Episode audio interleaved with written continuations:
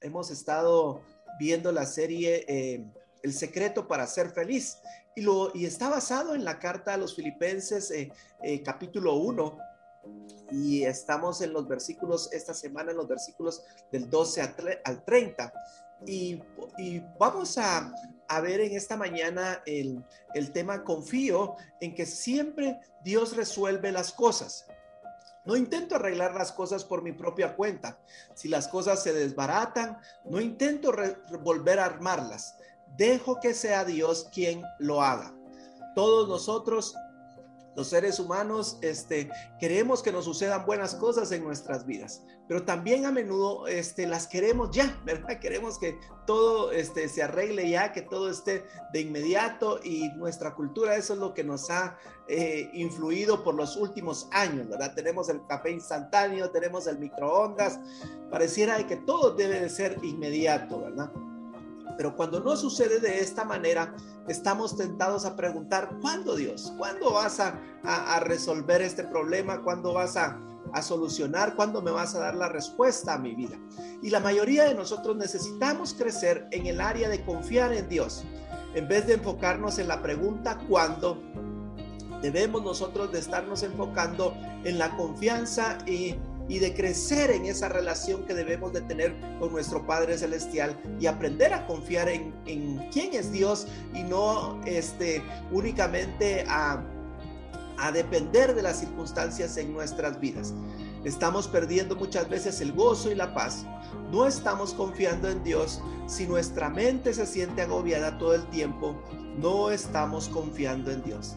La tendencia de querer saber todo lo que está pasando a nuestro alrededor puede ser perjudicial en nuestro caminar cristiano. A veces saber todo puede ser incómodo, incluso puede lastimar nuestras vidas cuando nosotros tenemos todo, este, todas las respuestas a nuestro alrededor. Pero esto es un factor de fe. Hemos dicho anteriormente que cuando nosotros atravesamos un problema tenemos dos opciones. O podemos adorar, podemos orar, podemos adorar a Dios o podemos preocuparnos. Y eso es todo. Adorar, orar o preocuparnos. Si adoramos a Dios, perdón, este, tenemos mucho menos de qué preocuparnos. Cuando nosotros oramos o entramos en pánico, estas son las dos opciones que tenemos, ¿verdad? O oramos o entramos en pánico. Y este es el factor fe. Y Pablo dice en Filipenses capítulo 1 y versículo 19, y seguiré gozándome. Y él dice, este, básicamente que este es el deseo, ¿verdad? Este es el, eso es lo que él ha decidido en su vida. Seguiré gozándome a pesar de las malas circunstancias en su vida, porque sé que la oración de ustedes y la ayuda del Espíritu de Jesucristo darán como resultado mi libertad. Esto es lo que dice eh, Filipenses capítulo 1 y versículo 19. Y este es un versículo muy poderoso. En este eh, solo versículo nosotros encontramos cuatro fuentes de fortaleza. Así como Él está eh, confiando en Dios, Él está diciendo en este versículo que hay cuatro formas en cuales nosotros nos podemos este, eh, afianzar para poder seguir confiando en lo que Dios está haciendo en nuestras vidas. Y lo vamos a ver ahorita rápidamente. Número uno, él tiene la perspectiva de Dios. Él sabe que Dios es el que tiene el control de su vida. Él reconoce de que si Él eh, ve las cosas como Dios las ve, Él va a estar eh, más seguro y más confiado. Él dice, porque sé.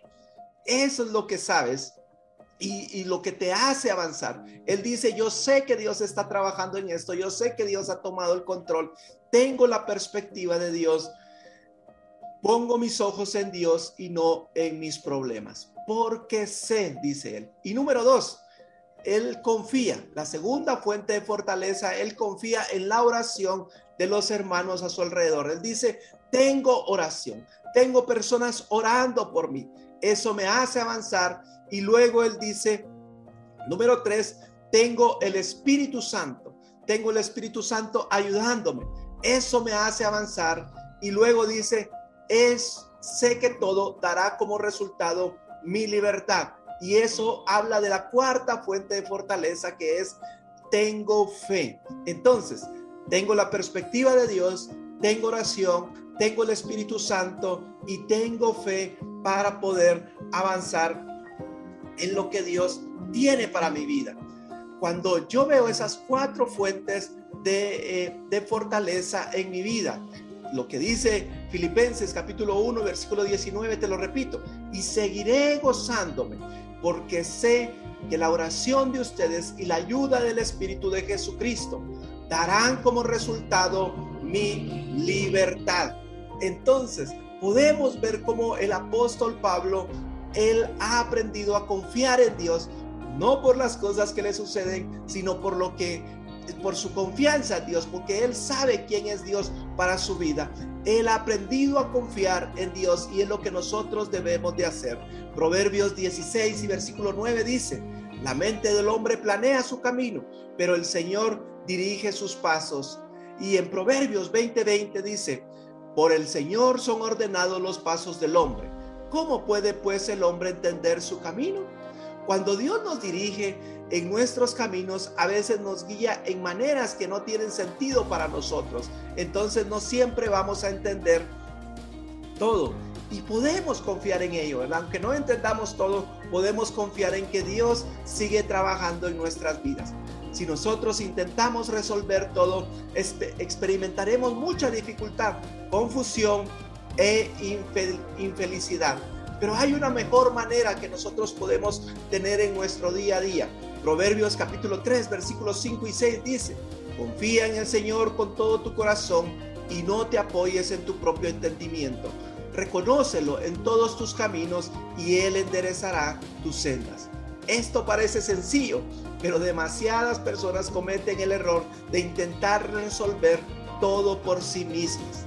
La mayoría de nosotros hemos pasado nuestras vidas tratando de cuidarnos nosotros mismos, pero cuando aceptamos a Cristo Jesús como nuestro Salvador, debemos de aprender a confiar nuestras vidas a su cuidado.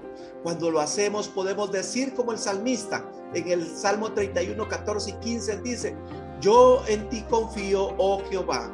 Digo, tú eres mi Dios, en tu mano están mis tiempos. En primera de Pedro capítulo 5 y versículo 5 vemos que la palabra de Dios dice, Dios resiste a los soberbios, pero da gracia a los humildes.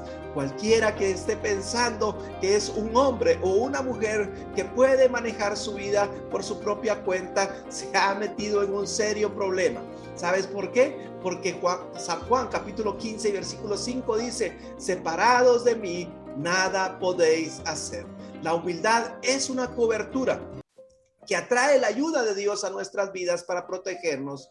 Cuando nos humillamos, cuando somos humildes y reconocemos que necesitamos de Dios, Dios este viene a nuestro encuentro. Dios no es cuando nosotros decimos, Dios no sé qué hacer, pero estoy confiando en ti. Dios se pone en marcha a ayudarnos. Dios nos permite muchas veces tener, no nos permite tener éxito en nuestras vidas a menos que estemos apoyándonos y confiando en Él con todo nuestro corazón.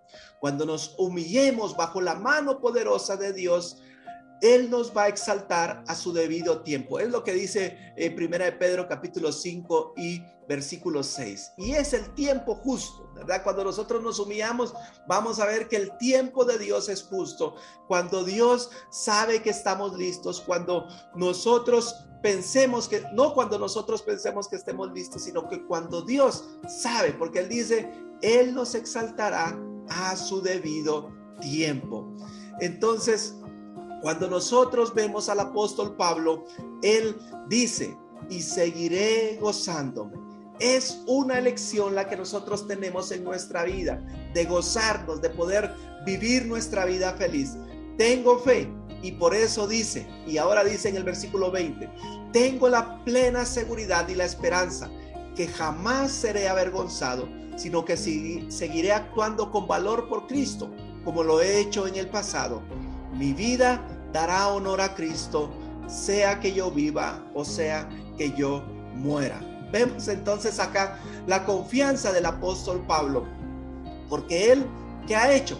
ha confiado en que Dios siempre resuelve todas las cosas. Cuando nosotros dejamos que Dios sea quien tome el control de nuestras vidas y si las cosas se desbaratan, no voy a intentar yo nuevamente armarlas. Dejo que Dios sea quien tome el control de mi vida en cada circunstancia y en cada área de mi vida.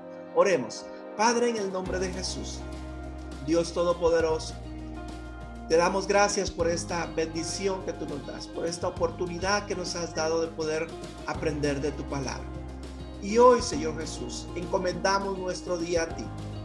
Reconocemos que sin ti nada podemos hacer. Reconocemos que en ti están nuestros tiempos, Señor. Y tú conoces cada circunstancia que viene a nuestras vidas, oh Dios. Y hoy no queremos nosotros tener la respuesta a todo no queremos, oh Dios, que, eh, que, sea, que seamos nosotros quien pueda resolver cada problema, porque hoy decidimos depender de ti.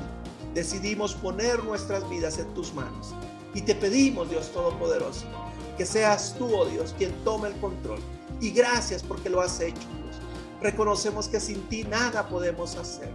Y gracias, Dios Todopoderoso, porque en ti podemos descansar y podemos confiar que tú has tomado control de nuestras vidas y que tú siempre, siempre harás lo mejor para nosotros. Descansamos hoy en ti, confiamos en ti, iniciamos este día, Señor, confiando de que el bien y la misericordia nos van a seguir cada día de nuestras vidas. En el nombre de Cristo Jesús. Amén y amén.